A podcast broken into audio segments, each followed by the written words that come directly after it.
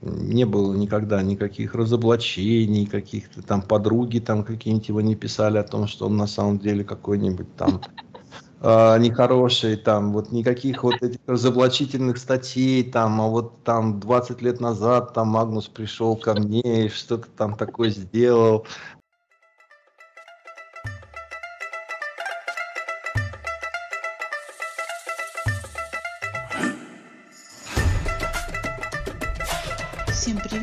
Ребекка Попова. Мы, конечно же, не смогли игнорировать такое важное событие, как матч за мировую шахматную корону, поэтому сегодня мы это обсудим. Я в самое ближайшее время свяжусь с Валентином, он обсудит какие-то текущие шахматные итоги, а также мы немножечко рассмотрим какое-то положение дел как на мировом шахматном Олимпе, так и вообще в каких-то тенденциях там шахматных разных стран. Обсудим немножко, насколько важна фигура шахматного лидера, какие-то особенности того человека, который э, находится на шахматном Олимпе. Итак, э, слушайте, я надеюсь, будет интересно.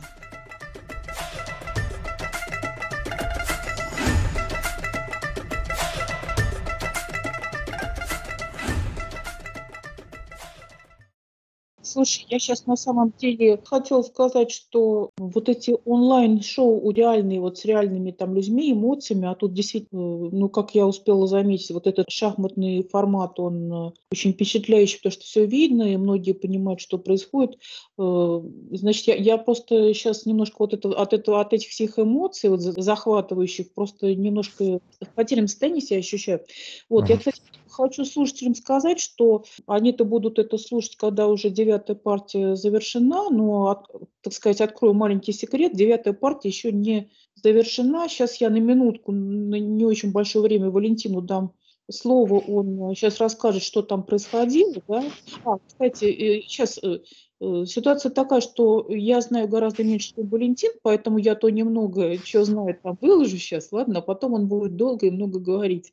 Я просто хотела сказать, что, э, ну, ну я примерно, наверное, три, три стрима разных вот сейчас вот посмотрела, да, там Э, потом, кроме того, очень э, мощная сила в этих чатах заключена, да, там кто что услышал, там пишет, но там очень-очень много глупостей, там 90%, да, там 95% в чате, да, вот, но, но 5% что-то интересное бывает вот в этих там онлайн-чатах. Я просто хотела сказать, по-моему, значит, на какой-то трансляции сказали, что Сначала сценарий был э, возможного вообще вот расклада по по партиям говорили, что боялись, что будет, значит, это самое, много там ничьих, э, сплошные ничьи, и типа э, это рассматривали, что там, да, я не знаю, там, не знаю, неинтересно или что-то, но э, оказалось, что то, как идет сейчас, еще менее интересно, потому что результат заранее становится уже известен, да, общий результат. Вот. И еще хотела сказать, что я вот краем уха слышала, что значит, э, ну вот сейчас, наверное, в основном все говорят про Яна, какой Ян. Э, в основном именно вот про э, что он не так делает, что, какой он вообще, да, сейчас много чего-то вот прям именно про Яна обсуждают. Когда характеризовали стиль э, игры одного и второго, я так поняла, что Ян там любит обострять. Вот, сейчас я так поняла, что сейчас его все в, в невнимательности упрекают, да, вот, а, значит, и я хотела сказать, что на меня очень тяжелое впечатление, значит, произвело сейчас, когда ну, я попозже включилась, но там в прямом эфире было, что Ян там что-то то, то ли там говорят опять зевнул, то ли еще что-то такое, вот. И дальше пошли там комментарии, что, э, значит, это самое, уберите родных Яна там от э, этого самого, от радиоприемника и, и так далее, что вроде бы у его соперника уже день рождения прошел и так далее, вот. Ну, сейчас, наверное, первым делом я хочу послушать, ты расскажешь, как развивалась э, девятая партия, да, кстати, Хорошо. она в любой момент может сейчас прерваться, да, тогда мы это в нашем, нашем да, подкасте пройдем. А дальше мы немножечко сделаем экскурс. И я, кстати, хотела сказать, что, э, смотри, они у нас ровесники, да, они 90-го года рождения, им по 30, угу. по 30 году.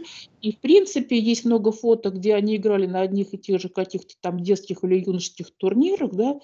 Про это мы тоже там поговорим. Но, но mm. значит, да, давай, значит, сейчас вспомним, как развивалась у нас э, девятая партия. Ну, Девятая партия развивалась крайне любопытно, но она еще не закончилась. А, любопытно она развивалась тем, что Ян наконец-то а, вышел а, на новый дебют за белых. Вот он до этого четыре раза играл испанскую партию и не преуспел. Вот, соответственно, сегодня он сыграл совершенно другой дебют без не Е4, не D4, а C3, а C4. Вот, и возникла сразу пара позиций, которой не было э, до этого в этом матче. Вот, и поначалу для Яна все выглядело очень даже интересно. Э, лично я после там первых 10-15 там ходов писал там своему другу, который тоже следит за матчем, что я бы эту позицию играл за белых, то есть за Яна. То есть мне больше нравилось, как он стоит, и это было многообещающе.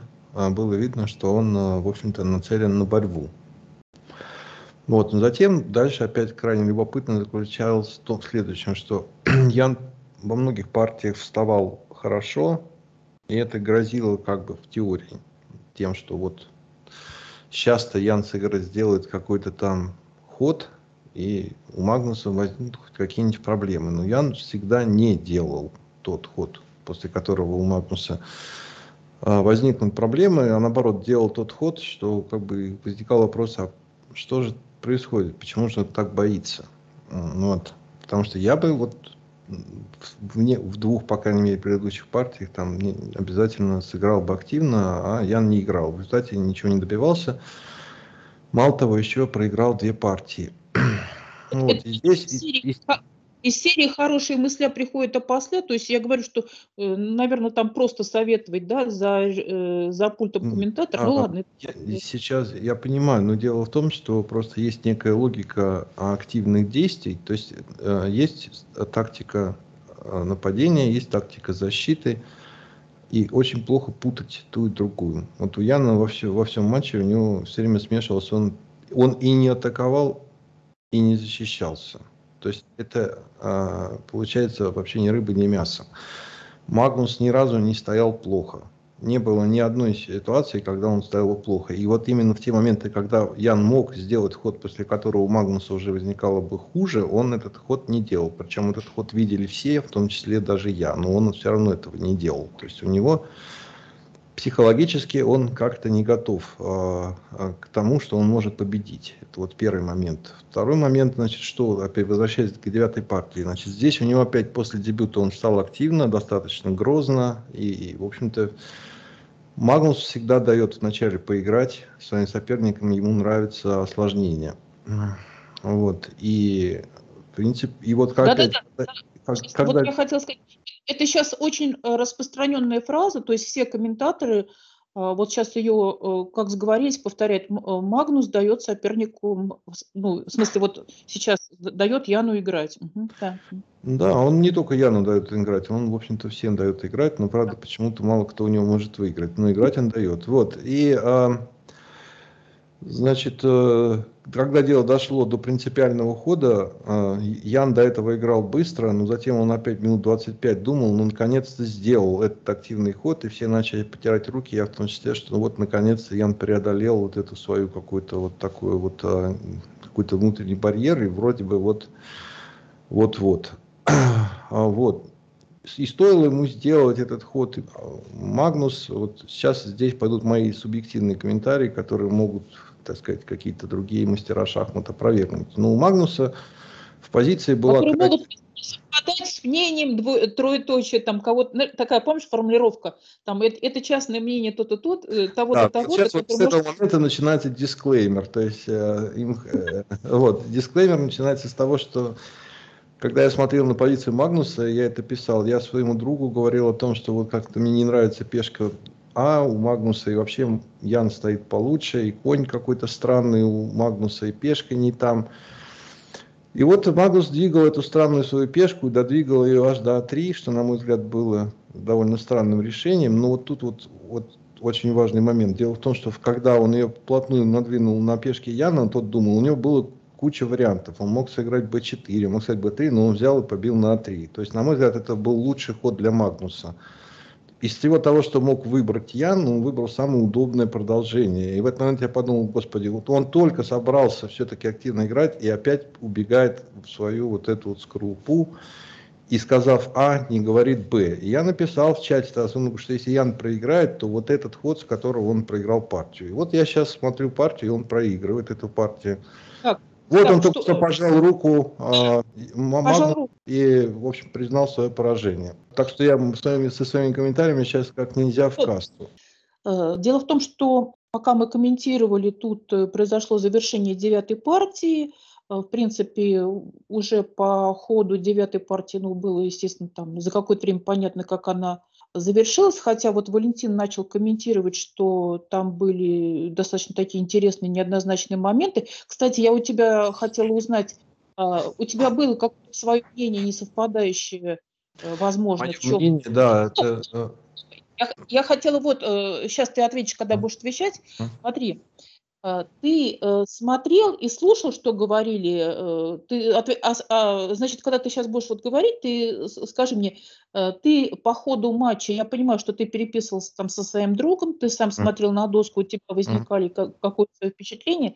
Ты комментарии вот основной я массы... Я слышал комментарий, но мой комментарий отличается от всех комментариев. Это мой личный комментарий, которого ни у кого не mm. было.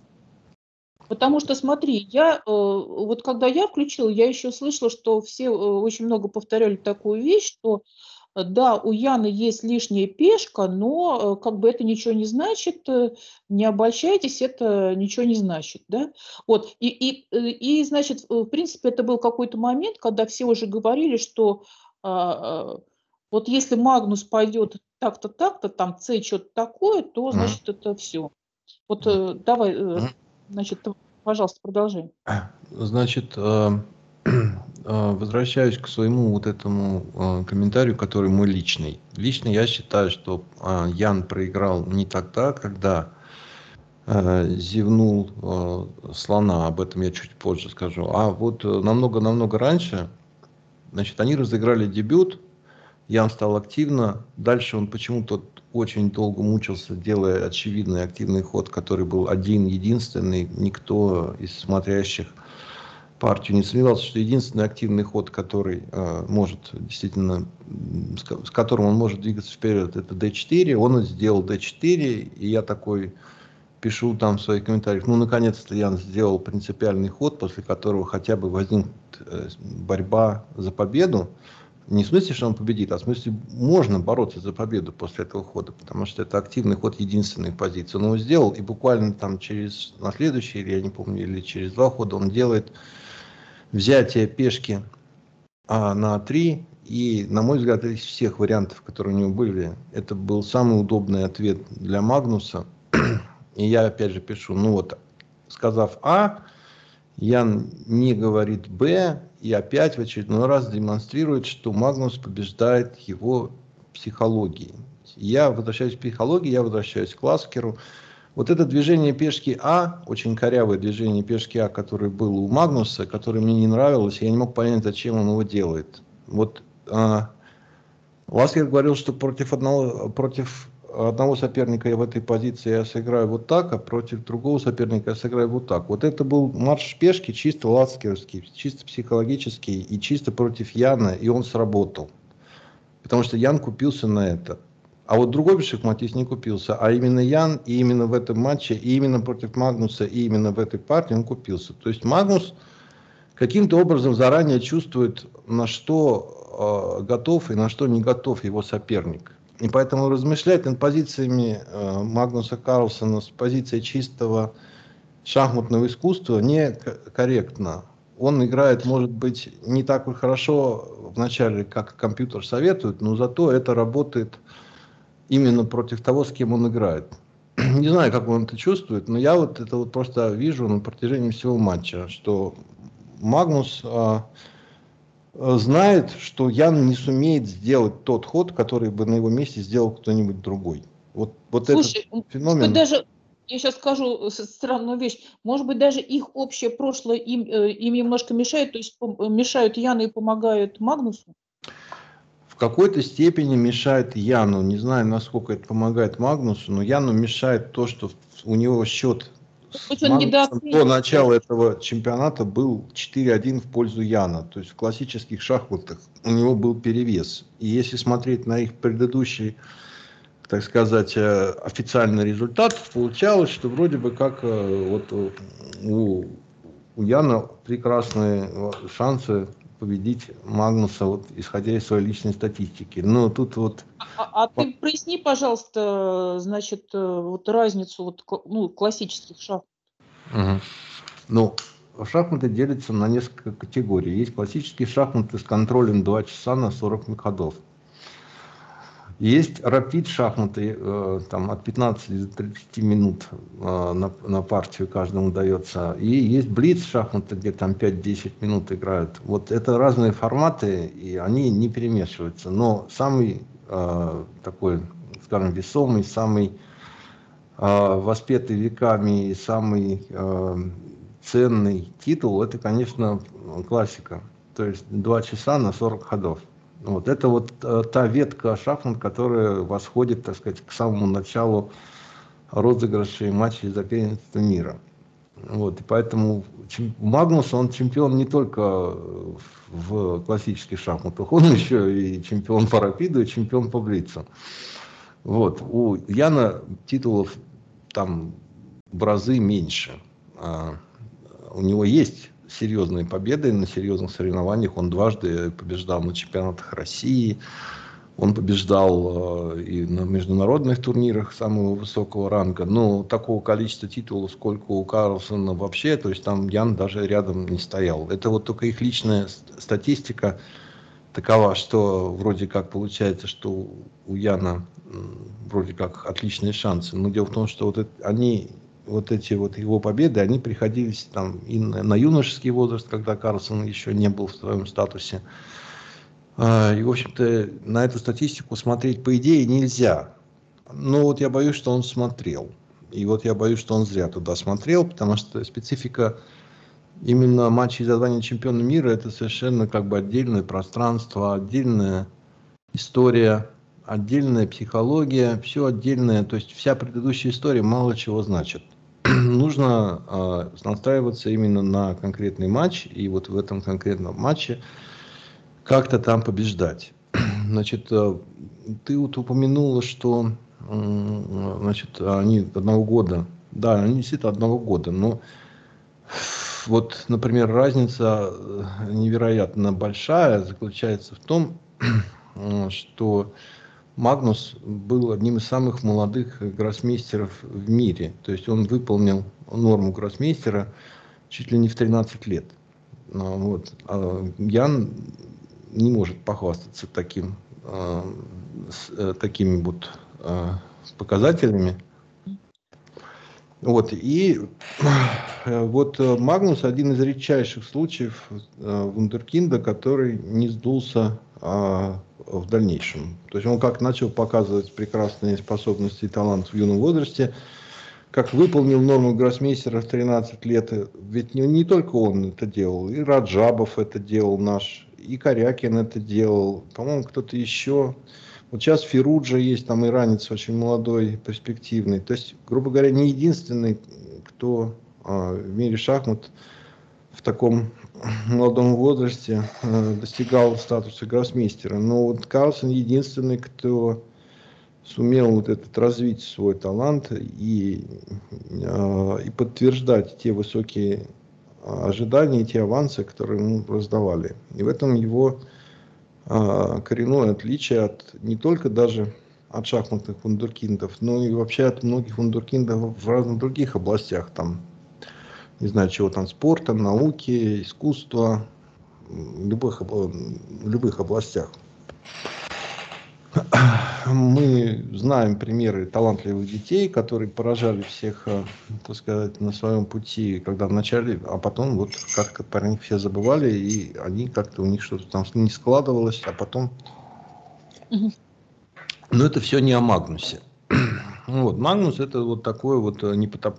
такой молодец, вот, хороший очень человек. При всем обилии вот этому вот э, желтой прессы, при всем обилии вот этих интернет-троллей, при том э, невероятном фокусе, который вот сейчас все обожают искать что-нибудь там что что-нибудь с человеком не так, вот даже если все так, все равно найдут, что не так. Вот Карлсон как-то, ему удается до сих пор, уже до 31 год, избегать любых скандалов, связанных со своим именем. Не было никогда никаких разоблачений, каких-то там подруги там какие-нибудь его не писали о том, что он на самом деле какой-нибудь там э, нехороший, там вот никаких вот этих разоблачительных статей, там, а вот там 20 лет назад там Магнус пришел ко мне и что-то там такое сделал. Вот этого ничего нету. Вот, и это просто счастье, на мой взгляд, что вот есть такой чистый, незамутненный чемпион мира, который вот соответствует этому понятию вот просто на все сто процентов. вот даже не на 99, а на 100. А, я немножко отклонился от девятой партии, но так вот, значит, на мой взгляд, а, там есть два момента. То есть один момент это вот тот, где непосредственно Ян взял и зевнул слона, то есть как он его зевнул, просто а, он сделал такой ход, после которого Магнус должен был сделать некий верный ход. И вот если бы он сделал этот верный ход, то оказывалось, что слон у непомнящего, значит, э, как бы попадает в ловушку, и дальше через несколько ходов он автоматически теряется, и ничего сделать с этим нельзя. То есть Стоп. бывают такие зевки в один ход. Это получается Магнус зевнул? Нет, Магнус не зевнул, Ян зевнул. Ян зевнул. Но вот я сейчас объясняю. Дело в том, что бывает зевок в один ход. Это когда вот я поставил ферзя, у меня его тут же съели. Вот это вот классический зевок в один ход.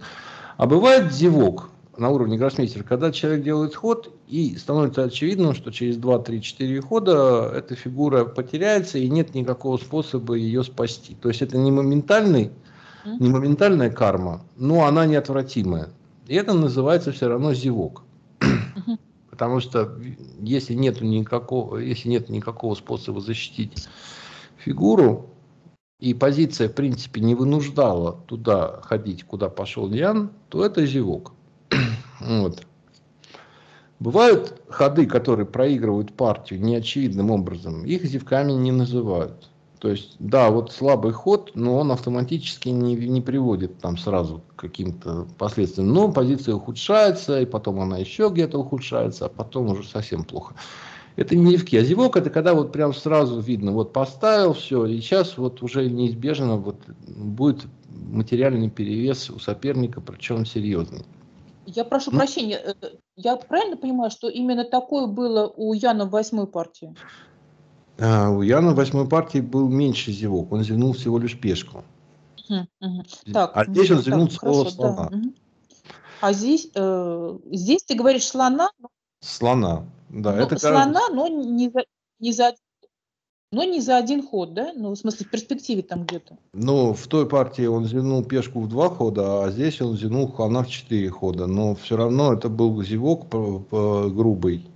Но не такой, mm-hmm. но в прошлой партии он был тоже э, ничем не вызванный, ничем не оправданный, но хотя бы это была пешка, там еще хоть что-то как-то. Пешка это все-таки не слон. А слон это уже совсем тяжело. То есть, э, а тем более против чемпиона мира, и тем более против Магнуса, и тем более в таком матче, который вот так вот складывается, как он сейчас складывается. То есть, теперь, ну вот, собственно, вот, на мой взгляд, два критических, два критических момента. Первый, когда там по выходу из дебюта Ян а, после того, как вроде бы наконец-то набрался сил, пошел в активное действие, буквально следующим ходом показал, что он не очень знает, что делать в этих самых активных действиях. А, а второй момент, когда вот он уже вроде там, так сказать, вроде как борется не за ничью, а за победу белыми, то совершенно на ровном месте э, пошел так, что все схватились за голову и поняли, что, в общем-то, пора сдаваться. вот уже практически можно было сдаться уже прямо вот, прямо вот тогда. И он понял это, он когда ушел ушел в этот самый в комнату отдыха, он не выходил, не выходил оттуда почти 15 минут. То есть, а э, может, я сейчас еще два, два вопроса вот э, задам.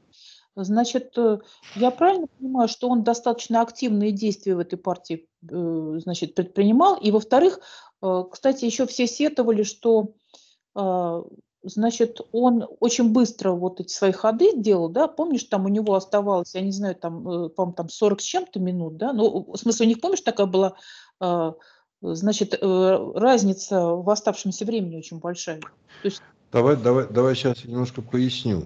Значит, э, во-первых, цейтнот э, действительно чаще попадает Магнус. Но дело в том, что Магнус этот цейтнот достаточно контролируемый. Сейчас я объясню. Дело в том, что по регламенту матча 20, ой, 2 часа дается на 40 ходов. Если соперник сделал 40 ходов, ему прибавляется час времени. Поэтому, когда ты видишь на, на часах у Магнуса там осталось 3 минуты, это не 3 минуты всего, это 3 минуты до 40 хода. Если он успеет за эти 3 минуты а сделать оставшиеся там 3, 4, 5 ходов, например, на 35-м там у него находится, то тогда ему еще час добавится. Поэтому это не совсем чисто, э, так сказать, это, это некая обманка такая. То есть надо понимать, э, на каком этапе партии находится, чтобы понимать, действительно ли там жесткий цветнот, или это цветнот э, такой, кажущийся. А, безусловно, этот время, это влияет, и когда уже время поджимает, даже такой зубров, бизон, мастодонт, как Магнус начинает нервничать, потому что да, ему надо сделать там всего 3-4 хода, но ведь их надо сделать, и их надо сделать безошибочно, и, конечно, это влияет на частоту мышления, и там была партия, в которой, когда они оба попали в такую ситуацию, у обоих там, у Магнуса было что-то там, вообще осталось 53 секунды, по-моему, на часах, а у Яна было там что-то в районе 4 или 5 минут, ну тоже мало. Вот, и они оба были как бы в цветноте, и каждый их пытался добраться до своего этого сорокового хода, чтобы получить прибавку во времени. Ну вот э, тогда, когда вот они оба были в цветноте, Магнус там не заметил достаточно хороший для себя вариант, при котором он мог озадачить Яна очень сильно. Но из-за того, что он очень спешил уже в этот момент, он прошел мимо этого варианта и был... Это в какой партии было? Я сейчас не помню номер этой партии, но, по-моему, это был номер... А, да, это был номер 6, который, кстати, он... Или 5. Боюсь сейчас. Я не помню, какой это было партии, честно.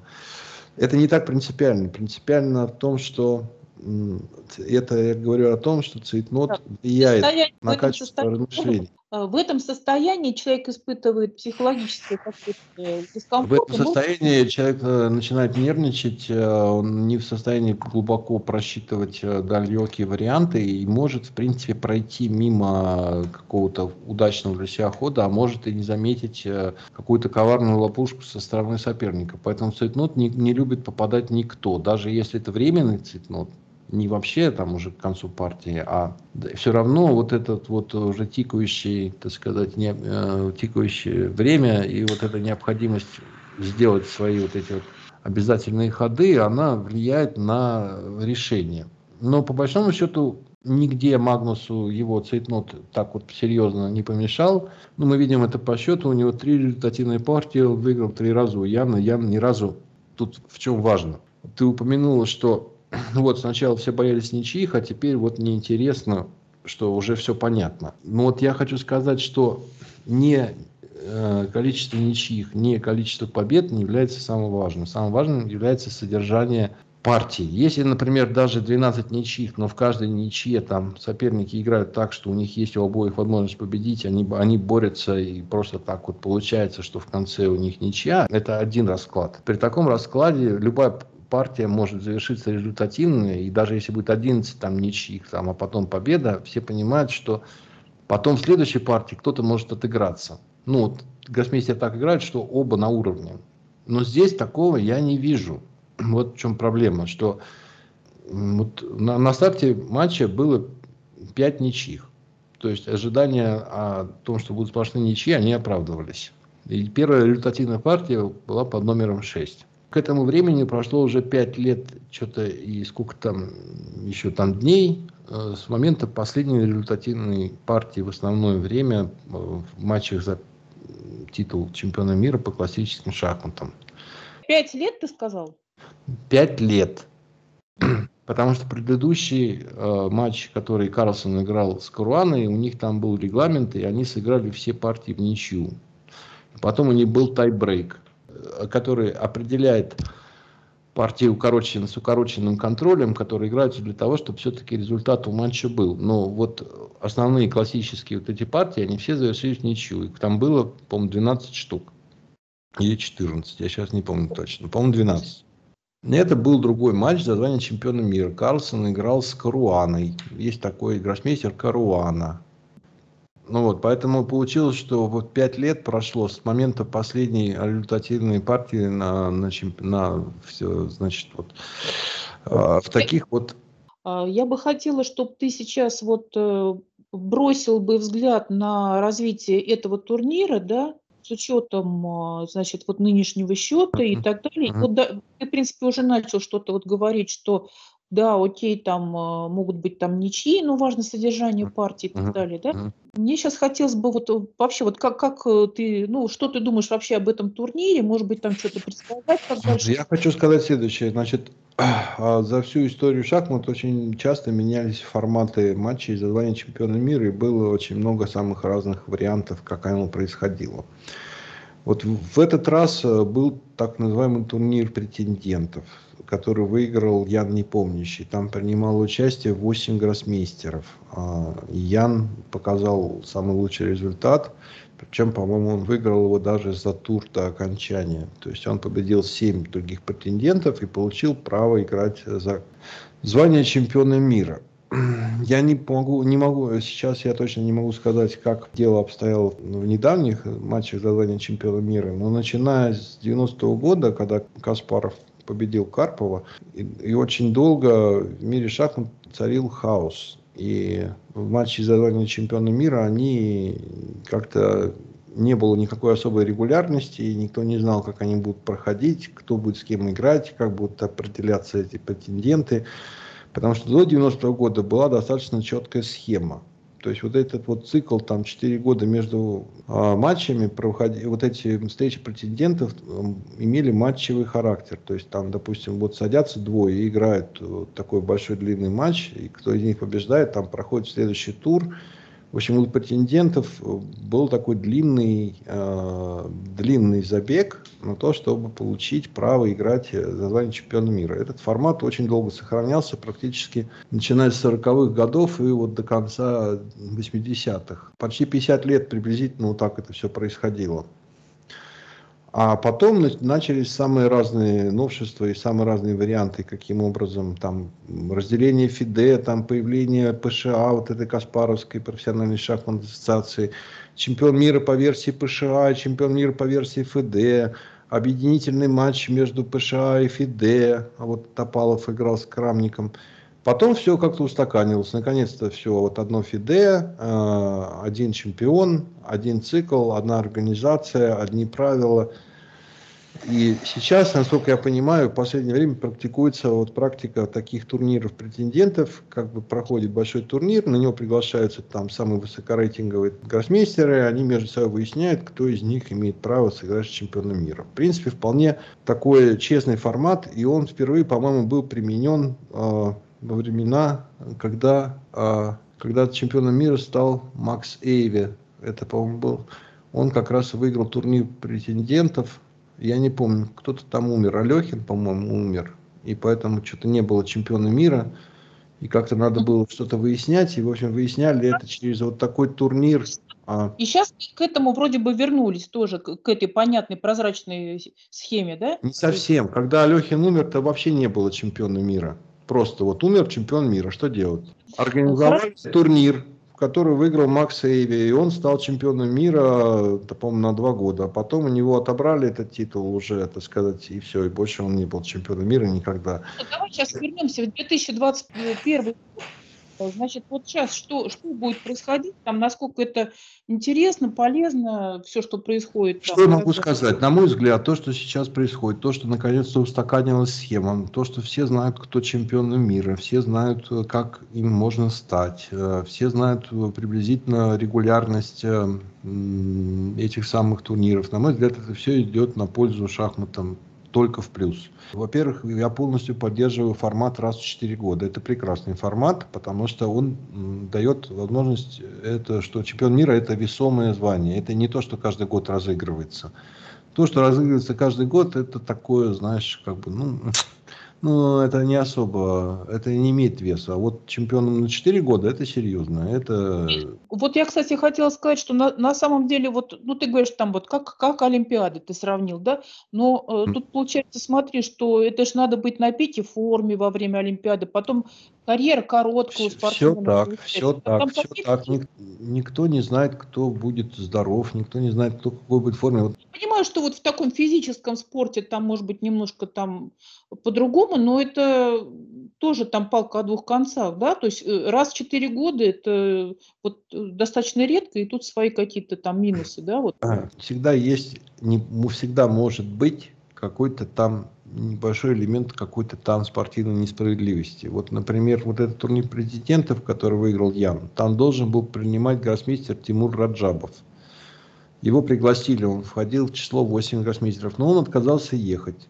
Он не приехал на этот турнир. Он отказался, потому что ему не нравились, а, не, им, он был не согласен с организацией этого турнира претендентов по причине коронавируса. Он считал, что там нет хороших, а, не предусмотрены какие-то правильные меры безопасности и испугался. Где, где это проходило? А, по-моему, это в Екатеринбурге происходило, этот турнир претендентов. Да, но там принимали участие международные гроссмейстеры.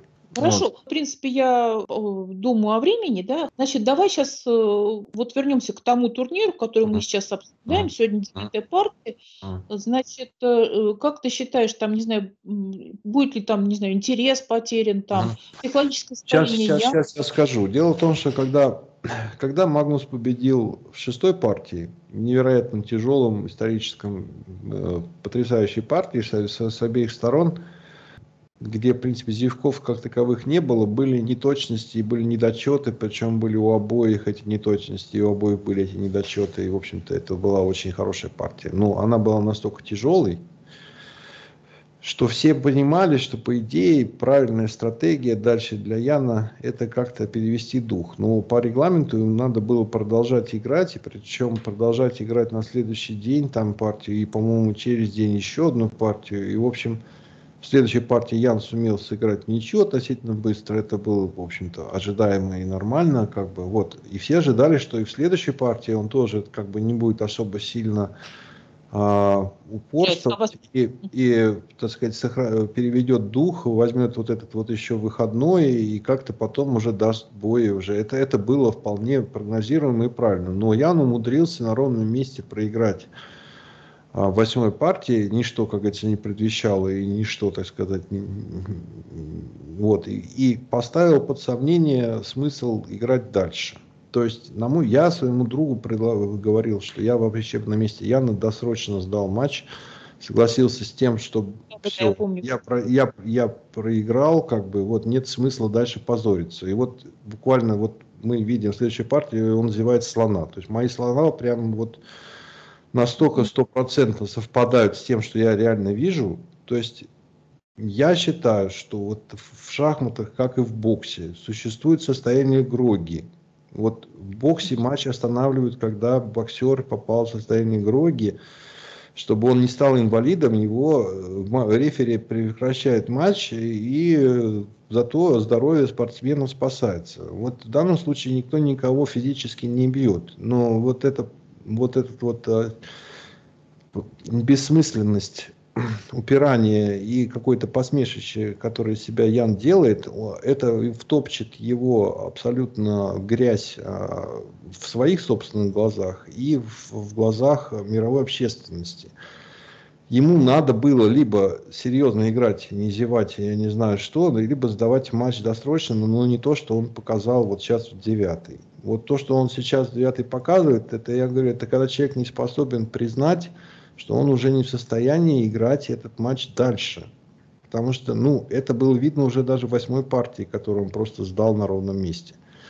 Ну, если ну, не а... можешь, признайся, что не можешь. Не делай из себя клоуна. Вот мое мнение, что он делает из себя шахматного клоуна и полностью закрывает свою профессиональную карьеру а, для будущих времен. Это чисто мое имхо. Со мной наверняка не согласится никто. Но я это говорил и после восьмого говорил сразу ну, э, Ну а вот ты, в принципе, то есть ты думаешь, я поняла, да, твою реакцию, ну а так вот, э, какую реакцию ты ожидаешь вот э, каких-то там Общая реакция, во-первых, все будут жалеть Яна. Я его тоже жалею. Я не считаю, что он заслуживает такого жестокого поражения, как 3-0. Понимаешь, 3-0 это жесточайшее э, поражение, э, исходя из формата турнира, в котором всего 14 партий. Ему осталось сыграть всего э, вот 10, 11, 12, 13, 5 партий всего осталось сыграть.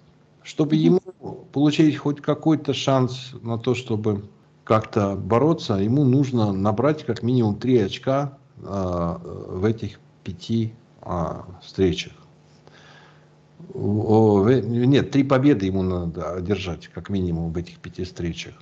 Нет, ну сейчас уже все комментируют, что это невероятно, что он даже сейчас, э, грубо говоря, не то что победу, он, ему, он даже последние партии э, до ничьи не может э, дотянуть. Ну, так я, вот я про это и говорю, что в таком формате даже 2-0 это было уже практически катастрофа.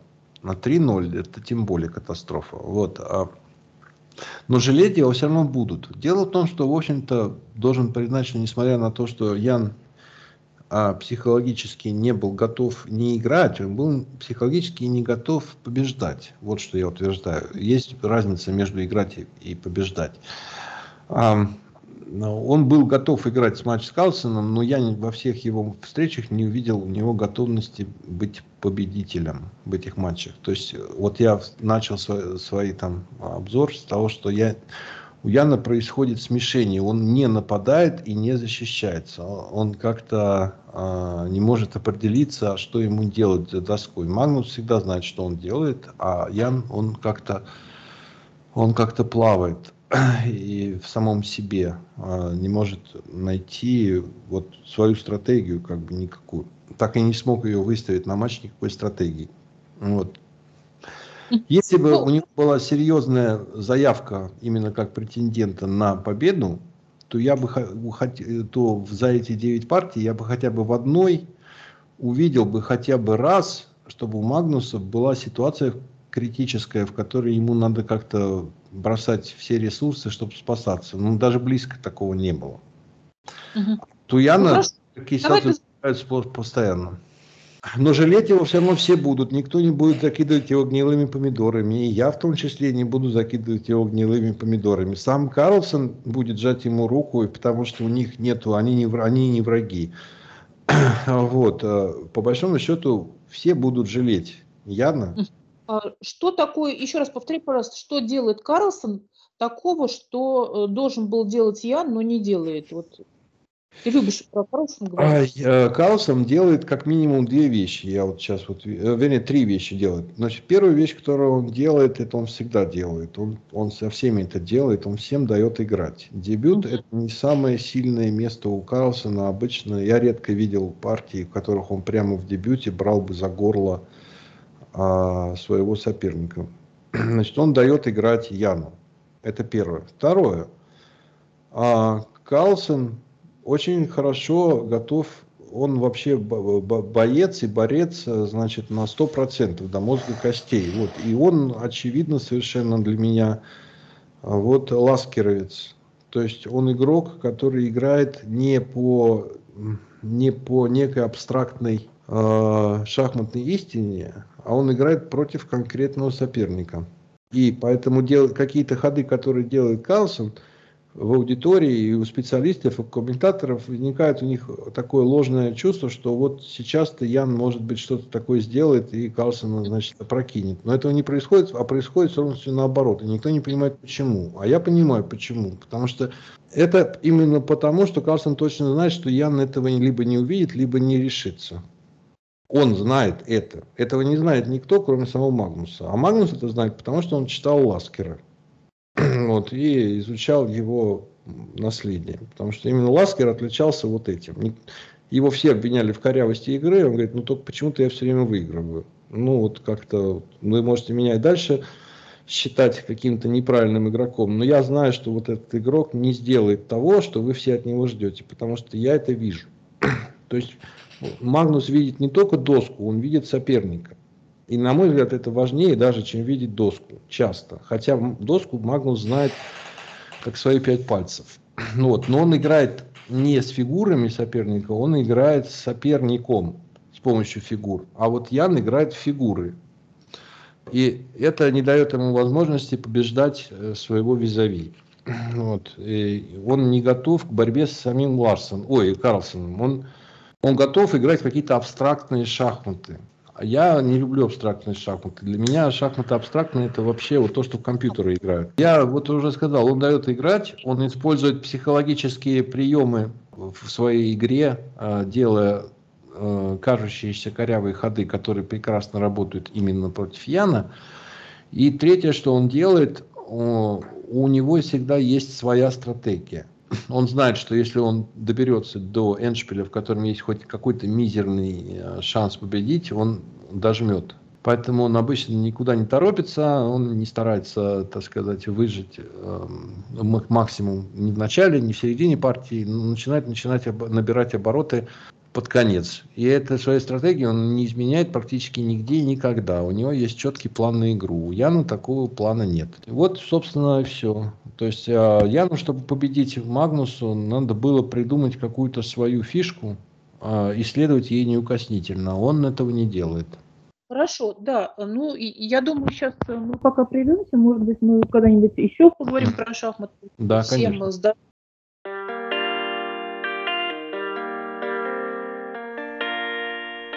Итак, с вами была Ребека Попова. Мой канал называется «Познай Ребеку» и «Познай э, самого себя». Подписывайтесь, пишите комменты, ставите лайки и так далее. И услышимся.